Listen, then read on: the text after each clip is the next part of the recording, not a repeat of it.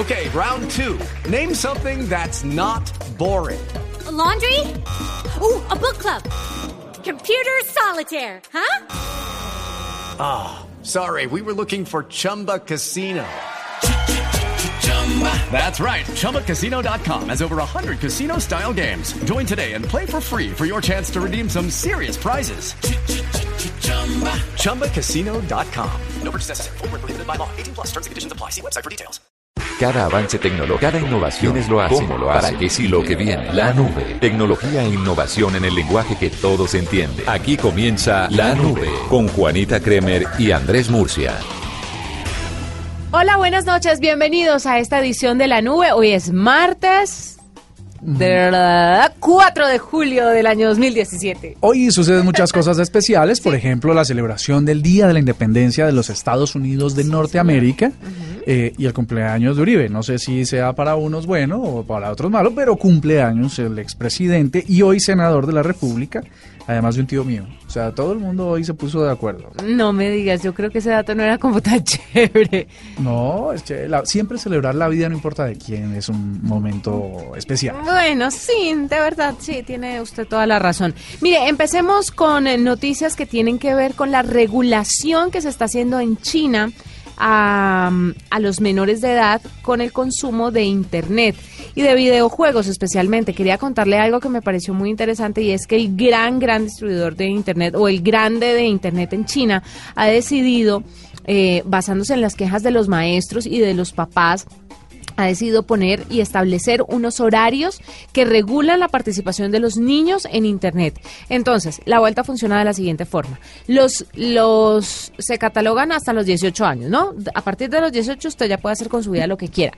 Pero los de 12 o menores de 12 tienen solamente una hora para jugar y poder navegar en Internet en China.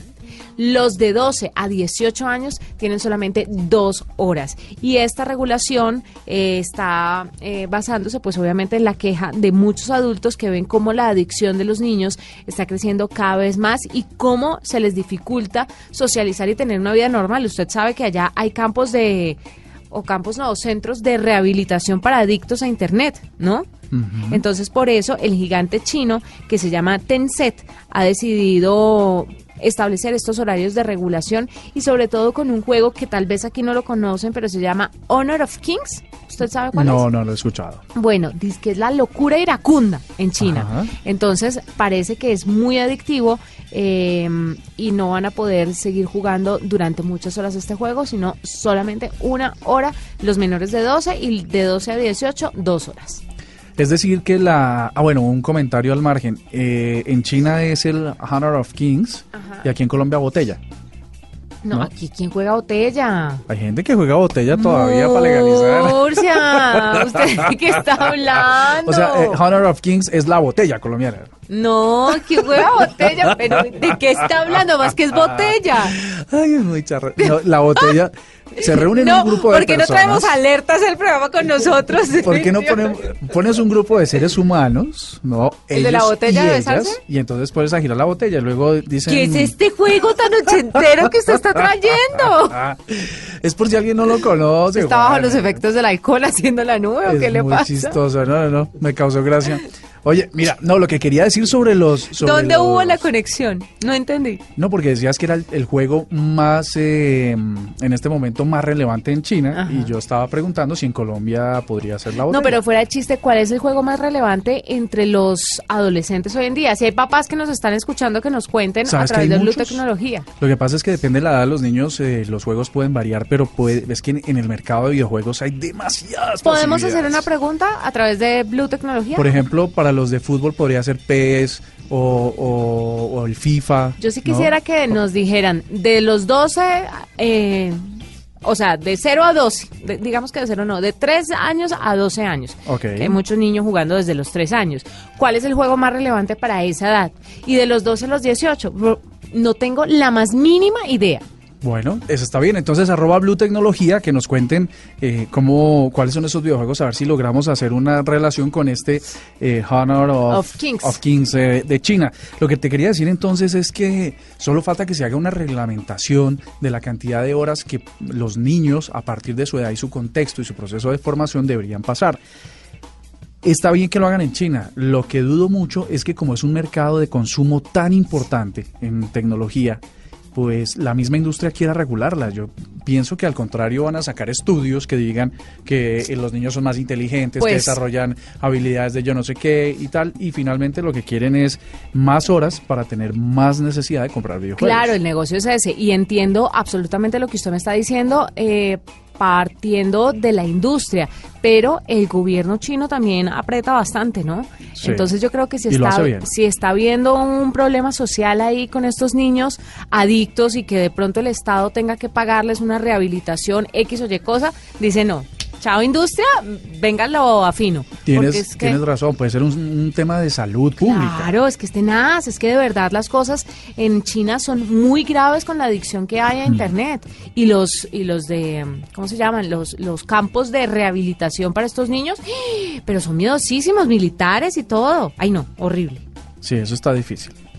Y bueno, sigamos con noticias tecnológicas. Eh, ¿Tú sabes cuál es el evento deportivo que está en este momento? ¿El eh, Lerento?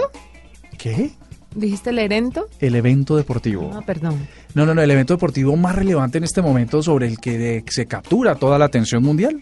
El de el no. El Tour de Francia. Sí. ¿Cierto? El Tour No de estábamos en la en los yo no sé qué de las Francia. confederaciones. Ah, en la Copa Confederaciones, pero ese se acabó el domingo. Claro, fantástica Alemania- final. Alemania, Chile. Claro gana que ganó Alemania.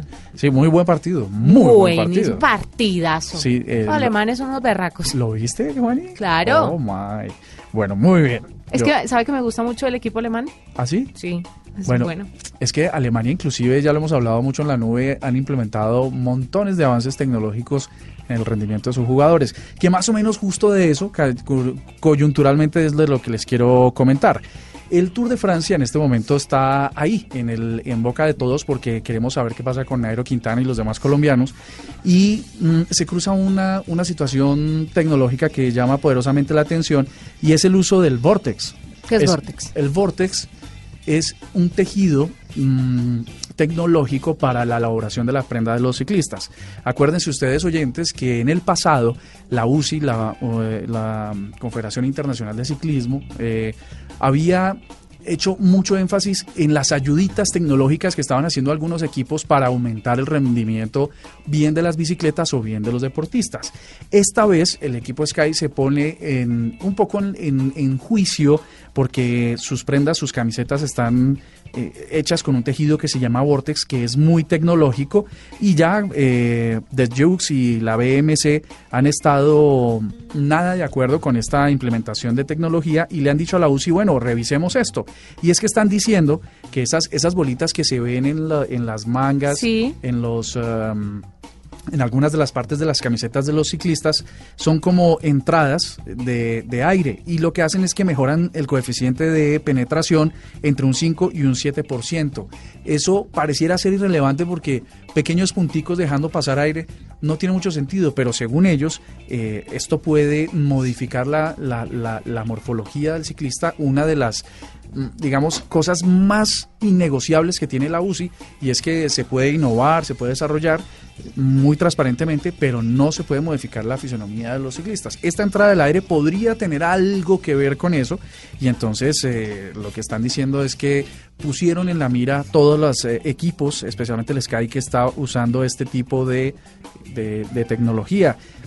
Mm, el año pasado, tal vez, no lo recuerdo muy bien, eh, la crisis se dio por motores eléctricos dinámicos en las bicicletas, que podría aumentar un por ciento, dos por ciento el rendimiento o el avance de la bicicleta, y pues aquí vamos, ¿no? Ahora con tecnología asociada a la ropa. Mire, es increíble todas las regulaciones que tienen que tener en cuenta, valga la redundancia, a la hora de controlar estos deportes, porque es que más allá de un control de orina o de sangre antidoping, pues todas las cosas como la ropa que utilizan, los componentes de los que están hechos la ropa, todo eso influye a la hora de que un deportista pueda ganarse unos segundos más, unos segundos menos en una competencia, ¿no? Ustedes saben que, que en el ciclismo es por La fracciones gente- de segundo. Imagínese. Entonces, eh, si hay un, un photo finish entre dos ciclistas, eh, ese segundo puede ser la diferencia. La gente Entonces, cree que eso es soplar y hacer botellas y es bastante complejo. Yo creo que la tecnología y científicos y expertos trabajan año tras año en, en buscar la manera, darle la vuelta a la cosa, ¿no será? Claro, pero igual si empiezan a reglamentar, por ejemplo, una tecnología de, de ropa más ligera, digamos, para los deportistas, pues si la implementan para todo el mundo ya, ya dejaría de ser trampa, digámoslo así. Y todo el mundo podría utilizarla. Correcto. O correr en pelota. O montar bicicleta en No, pelota. pero fíjate que eso es interesante. Eh, inclusive no es la ausencia de ropa, sino es el, el- la, la relación entre la fisionomía del ciclista y las condiciones del medio ambiente. Sí, también. Porque imagínate que tienen que ir a, un, a, a los Alpes. Y en los Alpes hace una temperatura de menos uno. Y la ropa le proporciona los 22 grados que necesita para, para estar eh, energizado. Sí. No, esa es la tecnología y es, Eso, eso es un una ver, eso es una berraquera, sí. Mucho papá. Arroba la nube blue. Arroba blue radio com. Síguenos en Twitter y conéctate con la información de la nube. Moore, estamos a esta hora con Jaume Betrián. Es el CEO y cofundador de Ofertia. ¿Sabe qué es Ofertia? No, señora. Es una web y una aplicación que llega a Colombia como el aliado para la compra inteligente. Esto, Ofertia, me suena de pronto como un portal de subastas, tal vez. Mm, Pues vamos a preguntarle a Mm, nuestro invitado del día de hoy a ver qué nos dice. Eh, señor Betrián, bienvenido a la nube. Muchas gracias, buenas noches. Bueno, cuéntenos un poquito en qué consiste Ofet- Ofertia. Pues mira, Ofertia es una web y una aplicación gratuita para el, para el smartphone que lo que hace es agrupar y digitalizar todos los catálogos y folletos de ofertas de las tiendas físicas para que los usuarios y los consumidores que quieran ir a comprar pues desde productos de supermercado, tiendas de electrónica, bricolaje o decoración, encuentren en un solo sitio todo aquello que está disponible y en oferta en ese momento, pero para su tienda física más cercana. Esto quiere decir que, por ejemplo, eh, una, a ver, la tienda X o el supermercado o el hipermercado X, eh, cada ocho días emite una publicación física. Ustedes la escanean a lo que nosotros le entendemos como digitalizar y la ponen disponible en un servicio para que la gente la encuentre. Es como un repositorio de catálogos. Esto es así, sí, la, verdad es que el proceso es bastante automatizado, no es que lo escaneemos, sino que normalmente em, si, si ese hipermercado, esa tienda eh, está colaborando o es cliente de Ofertia, directamente lo que hacemos es em, utilizar el, el formato de archivo, pues ya sea en PDF o, o tal y como ellos lo manden a la, a la imprenta y a partir de ese archivo lo que hacemos es etiquetar los productos para hacerlos buscables, añadirle ligas para poder mandarle si le interesa a una landing o a una, una página web del del e-commerce o incluso enriquecer el contenido con vídeos, recetas o todo aquello que, que digitalmente se puede hacer y que en el mundo físico pues no es posible por la limitación que tiene em, el formato papel, ¿no? Ah, bueno, eso quiere decir entonces que en realidad los clientes son, la, son las superficies o los mercados y los beneficiados son los usuarios que se descarguen la app. Para ellos no se transferiría ningún costo. Exacto. Um, Oferti al final es una plataforma que tiene dos lados. ¿no? Eh, por un lado está el usuario que puede descargarse la aplicación de forma gratuita o utilizar la app y preparar la compra sin ningún tipo de coste. Y por el otro lado de la plataforma están los grandes distribuidores, cadenas de tiendas, que de alguna forma nosotros um, pues nos, nos acercamos a ellos y les ofrecemos el servicio de publicación para poder conectar con estos usuarios um, de una forma mucho más precisa a nivel geográfico y también medible, porque al final todas las interacciones digitales son medibles no solamente en qué consulta el usuario desde dónde lo consulta, sino que también podemos hasta medir con, con, los dispositivos móviles cuánta de esa gente acaba visitando una tienda física, ¿no? Claro, Ofertia llega a Colombia, pero ¿en qué países está funcionando y desde hace cuánto? Mira, nosotros fundamos la compañía en 2012 en España um, y después de un par de años de mucho éxito um, aquí en, España uh, empezamos la expansión internacional, empezando en Latinoamérica con México, posteriormente Colombia, perdón, Chile y ahora mismo estamos empezando en Colombia. Fuera de Latinoamérica estamos también en los países escandinavos y somos parte de un grupo internacional que también está presente en Alemania, en Estados Unidos y en Francia. O sea que en total estamos en unos 11 mercados y la última incorporación o, el último desembarco eh, que empezamos ahora mismo es Colombia. Señor Betian, en, pues teniendo en cuenta que ustedes están en los países escandinavos, que están en Latinoamérica, que están en España y que hacen parte pues de tantas comunidades, cuénteme cómo ve la la subida de productos y el consumo de los usuarios a través de esta aplicación y de esta web. ¿Cuáles son los más importantes para que para cada país? Sí, hay, hay diferencias, yo me imagino que, vinculadas también a la madurez del, sector retail en cada uno de los países. Eh, es verdad que Internet es algo que es totalmente universal. Lo que pasa es que en los países latinoamericanos lo que sí que vemos es que mm, por el momento el Internet se utiliza más como vitrina para preparación de la compra y justamente para aprovechar toda la información que está disponible y hacer una compra inteligente, pero en tienda física. O sea que el modelo es muy de digital a tienda física sobre todo para productos de, cesta de la compra, o sea, la alimentación, supermercados serían eh, las principales eh, fuentes de tráfico que tenemos en nuestra aplicación, porque también son los productos que compran, la, que la gente compra de forma más recurrente, que tienen un impacto en su bolsillo más importante. Por este orden, después vendrían productos eh, tipo mobiliario, tipo decoración o bricolaje, mejoramiento del hogar, y después electrónica, moda o juguetes también son, son ah, productos eh, de alto, de alto volumen o de alto interés ¿no? por parte de los consumidores. De pronto la aplicación ofrece comparación de precios, digamos, si Juanita tiene una superficie, yo tengo otra y subimos nuestros catálogos, el cliente de alguna manera puede establecer una comparación y encontrar el mejor precio o cuando dice oferta eh, solo se refiere al display de las promociones o de los precios? Eh, eh, no hacemos una, comparación directa de precios, pero evidente, porque, porque el algoritmo lo que te muestra es em, la, variable proximidad, es decir, la tienda que está más cerca en ese momento es la primera que se muestra y posteriormente van aquellas que, que estén pues cada vez un poco más lejos del radio de, acceso o de influencia que tiene ese usuario. Pero evidentemente, como en cualquier sitio, el usuario no es para nada eh, tonto y lo que hace es intentar buscar una combinación de varias variables. Una puede ser proximidad, pero evidentemente el precio también juega un, papel. Esto es lo mismo que pasa en el mundo eh, físico, ¿no? Si a ti, a tu casa, al buzón te llegan dos folletos, lo que vas a hacer es ojear y ver dónde está em, el grupo de ofertas o el grupo de productos que más te interesan y si esa tienda pues te queda cerca, probablemente vas a decidir ir a, esa. Lo que sí que no hacemos es puramente ordenar por precios, porque al final tampoco no creemos que tenga que ser la única variable de compra. El surtido, el servicio y la proximidad son variables que... Em, también forman parte de la ecuación de decisión de compra. ¿no? Bueno, eh, si la gente quiere de pronto más información acerca de la llegada de Ofertia a Colombia, ¿dónde la puede conseguir?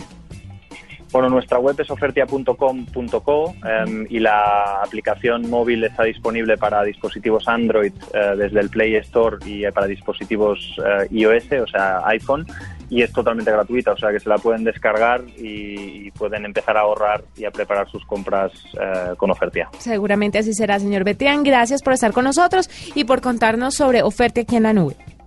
Muchísimas gracias a ustedes. Buenas noches. Estás escuchando La Nube en Blue Radio y bluradio.com. La nueva alternativa. Moore, varias cositas así como picaditas que quería contarle y comentar con usted. Bueno, del iPhone 8 se ha hablado un montón, pero lo último que escuché es que le iban a quitar el botón de inicio, que era como el gran eh, desarrollo del iPhone y ahora iba a desaparecer. Y usted sabe que ya varias empresas lo han hecho. El último que conocimos fue el Galaxy S8, que no tiene el botón de inicio, sino que pusieron como un escáner de huella digital en la parte trasera y eso les permitió expandir la pantalla y hacerla un poco más amplia sin tener que agrandar el celular dicen que el iPhone 8 se viene con eso. ¿Sabía algo de...? No, no, no lo tenía en mente, pero seguramente eh, ellos sí porque sigue siendo un problema, el tamaño de la pantalla en menos espacio sigue siendo la, prioridad de los teléfonos premium. Y había otra cosa que le quería contar que me parecía también interesante y es el asunto de que em, Samsung iba a lanzar un Galaxy S8 pero mini. Obviamente con la sí, con la pantalla un poquito más eh, grande como la tenemos ahora en el S8, pero el teléfono sí un toque más pequeño. No sé con qué finalidad No, no, ¿Haría no, no lo Samsung comprendo. esto? Sí, porque yo creo que lo, lo que la experiencia hoy, sobre todo de los teléfonos, se, se trata de videos de imágenes, ¿no? Contenido multimedia. Y ¿Será entre más economía? pequeño, más difícil. A no ser que sea una versión barata o para, o para otros usos, por ejemplo, de niños o de, o de personas que no tengan mucho... mu- La verdad desconozco cuál podría ser la intención. Bueno, y la otra es el Galaxy Note que viene a reemplazar el Galaxy Note 7 tan polémico por todo lo que pasó, el tema de las pilas que se explotaban y todo esto. Ahora prometen un Galaxy Note recargado, entonces estamos a la espera de eso también. Y la otra cosa que le quería eh, contar es, usted ya probó cómo encontrar conexiones gratis a Internet a través de Facebook, ¿sabía que tiene esa posibilidad? Sabía, pero no lo he probado, no he logrado encontrar la funcionalidad. Pues es que, mire, me encontré un manual y dice que es fácil. ¿Tiene ahí su Facebook para que lo hagamos? A ver, vamos a, hacerlo aquí en caliente. A ver si la gente de pronto lo puede hacer. ¿De qué les estamos hablando? Facebook tiene la opción de que usted pueda encontrar eh, accesos a Wi-Fi gratuitos a través de la aplicación. Sencillo. Mm, sí, más o menos es como que cuando usted va de visita a otro país y tiene una conexión reducida de datos, él le muestra un mapa a través del cual usted puede orientarse para ir y, y buscar una Wi-Fi que esté abierta. Primero usted tiene que estar en la última versión de Facebook, Ya la tengo. o sea, súper actualizado. ¿Sí? Segundo, eh, se va a la parte superior derecha de la aplicación, Sí. ¿cierto? Y ahí encuentra los tres punticos horizontales. Correcto. Sí, ok. Entonces, eh, bueno, son en Android es arriba, en la izquierda inferior, es, eh, derecha es en iOS. Desliza hacia abajo y le da eh, un toque en Find Wi-Fi o encontrar Wi-Fi. ¿Lo vio? Mm, esa no la encuentro. Descubrir personas, eventos, tiendas, lugares, momentos, grupos, crear páginas, juegos, aplicaciones, noticias, Nada. grupos. Configuración, configuración de aplicaciones. Dice que si no lo ve inmediatamente la opción Find Wi-Fi, tendrá que buscar más profundamente. En iOS eh, la opción estaba listada bajo Explorar. En Android se encuentra en la sección de aplicaciones, de apps. Ah, bueno, voy a ver si aquí en aplicaciones. Tiene que darle un ver toque. todo. Ver todo para encontrarlo. Buscar Wi-Fi. Ya la encontré. Exactamente. Listo. Activar, buscar Wi-Fi. ¿Qué le pasa a continuación? Eh, activar los servicios de ubicación. Ajá. Ya lo tengo. Permitir. Activa encontrar Wi-Fi. eh, buscar Wi-Fi y me dice, me muestra una lista de personas que o de lugares, de comercios que la tienen, que tienen Wi-Fi y me muestra un mapa que me ubica los puntos donde se ve, donde es- mis puntos cercanos donde hay que están cerca de que usted. están cerca de ustedes, que son gratis, que además son muy pocos. El más cercano está como a unas 20 cuadras de aquí. ¿En serio? Sí. Qué cantidad de lichigos. Hay que, hay que abrir las redes Wi-Fi y democratizar el acceso a Internet. pero ¿qué es esta tacañería, hombre? No es posible. La gente alrededor de Caracol Televisión es No, bastante no, lichiga. no abren una red gratuita, por Dios, ¿qué es esto? Pues de esa manera es que usted puede encontrar eh, eh, redes Wi-Fi cercanas a través de Facebook. No tiene que salir necesariamente porque hay mucha gente que tiene datos muy reducidos solamente viviendo aquí y existiendo en nuestro país, porque muchas empresas no dan la opción de que usted tenga más datos de los que ya paga. Entonces, me parece una interesante forma de buscar redes Wi-Fi. Ahora no sé qué tan seguras, ¿no? Es que eso te iba a preguntar, que si que- sabemos si eh, Facebook eh, valida eh, la calidad y seguridad de esas redes Wi-Fi o si pues, las lista todas sin ningún filtro. Según lo que entendí, usted puede abrir y puede irse, es más, puede darle toques y toques y toques hasta que lo llevan a la página de sus sitios y ahí usted determina si es confiable o no. Porque usted se puede ir al piqueteadero Doña Juanita y darse cuenta que tal vez mi wifi no es tan seguro o puede irse a, no sé, la red abierta de Caracol Televisión y usted dice, ah, bueno, pronto sí es seguro. Oye, la carne en el piquetero de Juanita, ¿qué tal es? Está buena. ¿Está buena? Sí, sí, sí. Ah, bueno. Oreada. Oreadita, Está oreadita. viejita, pero oreadita. Paula, Bien sazonadita, Sí, bien. ¿cómo se dice? Bien Sazonadas. sazonada. Ah, bueno, eh, tengo una noticia que tiene que ver también con seguridad y es que el Senado de los Estados Unidos la semana pasada tal vez eh, dijo, un momento, con este tema de la seguridad informática le vamos a exigir a las empresas rusas, y, y inicialmente es con las rusas, me imagino que lo extenderán a las chinas, que quieran trabajar con el gobierno de los Estados Unidos que tienen que abrir el código fuente de las aplicaciones que ofrecen. Y la primera de esas, tú sabes, eh, Kaspersky, el laboratorio este de seguridad informática, pues es ruso y tiene muchos negocios con Estados Unidos. El presidente Trump eh, deberá revisar esto, también el Senado, por supuesto, y significa que tendrían que abrir las cartas para que las entidades gubernamentales o las agencias del Estado en Estados Unidos pues tuvieran acceso a su código fuente. Esto supone también un peligro, ¿no? Claro. Eh, uno porque, porque mm, Kaspersky tiene un alcance muy importante en el mundo y, y, pues el uso que después le pueda dar Estados Unidos o, sus agencias a eso pues podría tener un tema ahí de privacidad o viceversa, que los rusos o los otros gobiernos, eh, los otros países pudieran introducir eh, en, esa, en esa apertura de código pues unos riesgos a la seguridad de, Estados Unidos en este caso o de los países que quieran eh, adoptar esta misma, esta misma condición. Vienen virus como, ya lo hemos hablado suficientemente, como el WannaCry, el NotPetya eh, y todo ese malware que está viajando y que seguramente viene de esos países que suponen un riesgo no solo informático, sino pues a la seguridad de las naciones. Entonces, eh, ahora se hace un debate muy importante para ver si en realidad esto es una propuesta inteligente del Senado o si debe ser rechazada.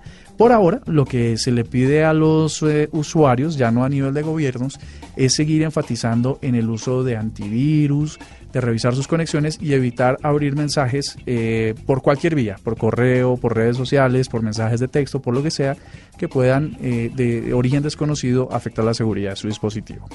Bueno, mira, eh, mañana es miércoles, mañana es mitad de semana, de una semana eh, corta, ¿no? ¿Qué tal si nuestros oyentes a, en arroba Blue Tecnología nos dicen cuál es el, el gadget o el dispositivo o, o lo que sea tecnológico que todavía le falta al mundo para desarrollar y que debería hacerlo antes de finalizar el año. Vamos a investigar y vamos a ver quién está más cerca de tener esa solución. Sabe que me parece muy interesante hacer esto para diciembre, hacer una recopilación de qué es lo que cree la gente que necesita tecnológicamente hablando. Bueno, y que no no lo han hecho. Y que no lo han hecho. Así nos vamos a las fuentes y le preguntamos a los desarrolladores y a las empresas cuándo y cómo eh, y si lo tienen entre sus planes. Arroba Blue Tecnología y ahí estamos escuchando sus comentarios. De esta manera nos despedimos. Fue un gusto acompañarlos. Mañana tendremos más tecnología e innovación en el lenguaje que todos entienden. Hasta aquí la nube. Los avances en tecnología e innovación de las próximas horas estarán en nuestra próxima emisión. La nube, tecnología e innovación en el lenguaje que todos